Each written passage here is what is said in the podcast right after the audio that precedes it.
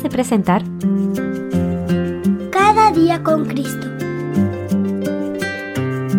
Un programa dirigido a los más pequeños de la familia de Dios y un espacio para meditar en la Biblia y aprender más sobre nuestro Señor Jesús.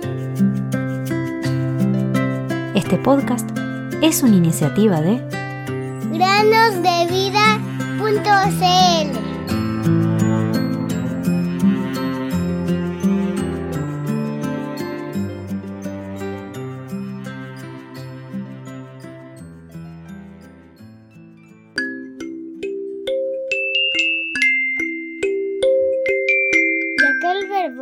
hecho carne y habitó entre nosotros, y vimos su gloria, gloria como del unigénito del Padre, lleno de gracia y de verdad. Juan 1.14 Hola queridos amigos y amigas, bienvenidos un día más a meditar con nosotros. El día de hoy tenemos otro episodio de Conociendo el Nuevo Testamento.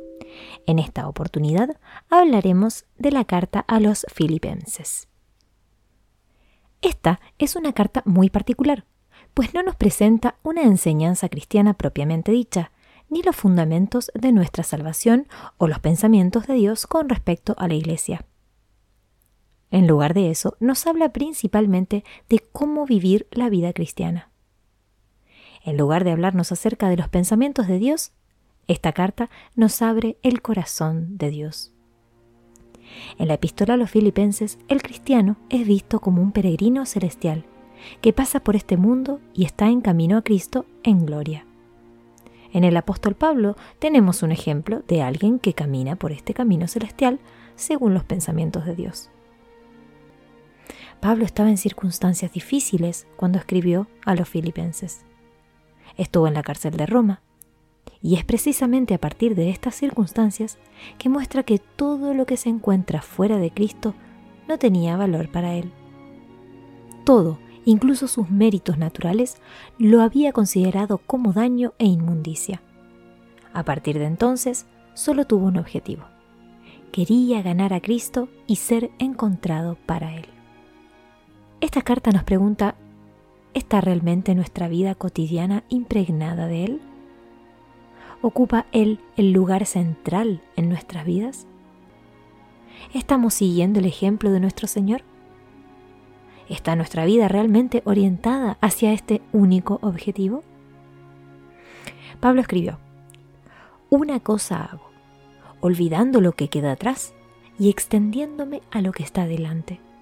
Prosigo hacia la meta para obtener el premio del supremo llamamiento de Dios en Cristo Jesús. Filipenses 3, 13 y 14. Había dos razones para que Pablo escribiera una carta a los filipenses. La primera causa fue la ayuda económica que los filipenses enviaron a Pablo a través de Epafrodito. Durante el viaje, Epafrodito cayó enfermo y estuvo cerca de la muerte. La noticia de su enfermedad perturbó mucho a los filipenses, por lo que Pablo decidió enviarlo de regreso a Filipos con una carta de agradecimiento por el regalo recibido. Otra causa era el comportamiento de los filipenses entre ellos mismos.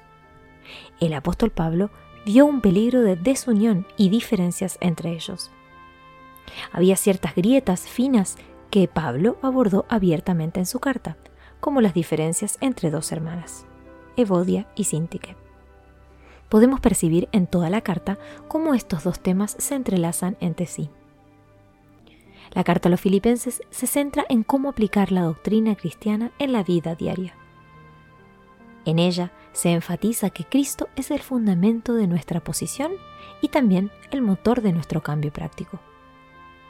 Pablo, a pesar de estar en circunstancias difíciles en la cárcel de Roma, encuentra su alegría en Cristo y exalta su nombre en toda la epístola.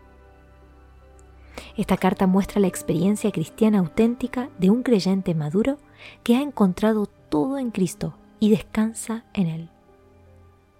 Pablo anima a los filipenses a fijar su mirada en la meta, que es Cristo, y a completar la carrera cristiana. La salvación se ve como algo que todavía está en el futuro. En el capítulo 1, Pablo abre su carta como suele hacerlo, con un saludo y una oración por los creyentes en Filipos. Luego habla de sus experiencias encarcelado y cómo incluso allí el Evangelio se divulga, sabiendo él que está entre la vida y la muerte. Luego en el capítulo 2, Pablo le pide a los filipenses que añadan a su amor, el cual manifestaron enviando la ayuda económica, la forma de pensar de Cristo, humillación y mansedumbre. Para ello nos presenta la humillación y exaltación de Cristo. A esto añade el nombre de siervos que han seguido este ejemplo, Pablo, Timoteo y Epafrodito. En el capítulo 3 les advierte de los peligros de la falsa enseñanza y se pone como ejemplo en relación a su vida pasada, su vida presente y su esperanza futura. Luego en el capítulo 4, conociendo las dificultades económicas y las relaciones que se estaban quebrando, los anima a poner todas sus peticiones en oración para que tengan la paz de Dios, así como a pensar en las cosas correctas. Finaliza su carta agradeciendo por lo que ha recibido de parte de ellos y animándolos a perseverar en este servicio a los santos. Esta carta, queridos amigos y amigas, es muy preciosa de considerar. Los animo a que la lean y aprendan de ella cómo vivir una vida cristiana victoriosa. ¡Qué maravilla que